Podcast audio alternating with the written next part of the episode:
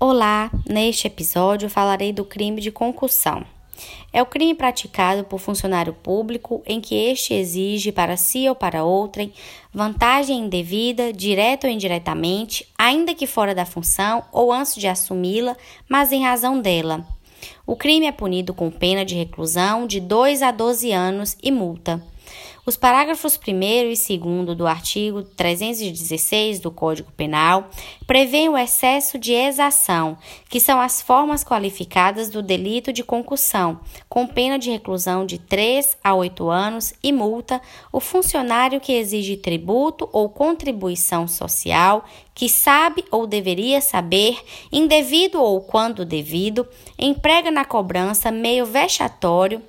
ou gravoso que a lei não autoriza e com pena de reclusão de 2 a 12 anos e multa aquele que desvia em proveito próprio ou de outrem o que recebeu indevidamente para recolher aos cofres públicos.